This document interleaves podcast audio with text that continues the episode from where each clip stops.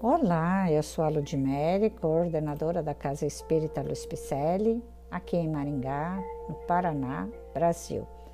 E eu estou fazendo a leitura de mensagens ditadas pelo Espírito Emmanuel, que se encontra no livro Seara dos Médiuns, que foi psicografado por Francisco Cândido Xavier. Hoje o episódio intitula-se Médium Inesquecível. Estudando mediunidade e ambiente, recordemos um dos médiuns inesquecíveis dos dias apostólicos, que se chama Paulo de Tarso. Em torno dele, tudo era contra a luz do Evangelho. A sombra do fanatismo e da crueldade não se instalara apenas no sinédrio, onde se lhe situava a corte de mentores e amigos, mas também nele próprio, transformando-o em perigoso instrumento da perseguição e da morte.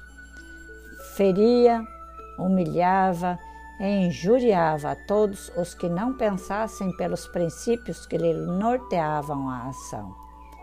Mas desabrocha-lhe a mediunidade inesperadamente. Vê Jesus redivivo e escuta-lhe a voz. Aterrado, reconhece os enganos em que vivera. Entretanto, não perde tempo em lamentações inúteis, não sucumbe desesperado, não se confia à volúpia da autocondenação, não foge à luta pela renovação íntima, percebe que não pode recolher de pronto a simpatia da família espiritual de Jesus, mas não se sente fracassado por isso observa a extensão dos próprios erros, mas não se entrega ao remorso vazio. Empreende com sacrifício a viagem da própria renovação. Para tanto, não reclama a cooperação alheia, mas dispõe-se ele mesmo a colaborar com os outros. Encontra imensas dificuldades para a iluminação da alma, no entanto, não esmorece na luta segundo a palavra fiel do Novo Testamento, é açoitado e preso várias vezes pelo amor com que ensinava a verdade. Mas, em contraposição, na Licaônia e na Macedônia, foi tido como sendo Mercúrio encarnado e servo do Pai Altíssimo. Não se sente, todavia, esmagado pela flagelação ou confundido pelo êxito tolera saltos de elogios como o pagador correto, interessado no resgate das próprias contas. Diz ainda a Boa Nova que Deus operava maravilhas pelas mãos dele. Entretanto, ele próprio declara trazer consigo um espinho na carne, que o obriga a viver em provação permanente. E enquanto o corpo lhe permite dá testemunho da realidade espiritual, combatendo ignorância e superstição, maldade e orgulho, tentação e vaidade.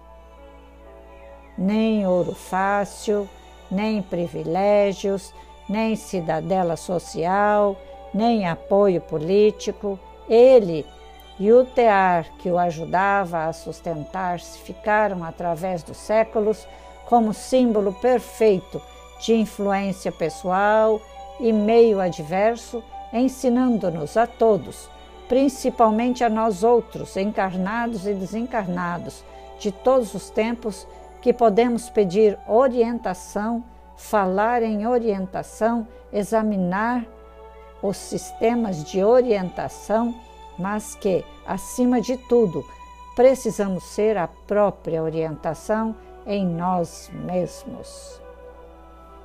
Sigamos Paulo de Tarso, médium inesquecível, grande apóstolo, maravilhoso.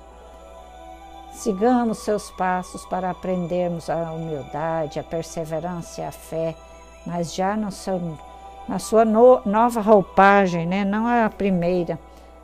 Após ele ter assistido à aparição de Jesus para conversar com ele, essa sim essa roupagem de Paulo de Tarso, Saulo de Tarso, ou seja, Saulo de Tarso ou Paulo de Tarso, que é o mesmo, a ser um nosso exemplo de força, sabedoria e amor na nossa grande tarefa mediúnica. Vamos segui-lo, vamos registrar esses podcasts e enviar para mais longe, compartilhando com amigos, médiums também, que precisam de entender que o Espiritismo redivivo a necessidade de habitar em nós. Nossos podcasts são leituras de livros e mensagens da doutrina espírita, que são ditados por espíritos de escola e codificadas por Allan Kardec, bem como outras obras psicografadas por médiuns de renome, que trouxeram-nos uma doutrina reveladora e libertadora.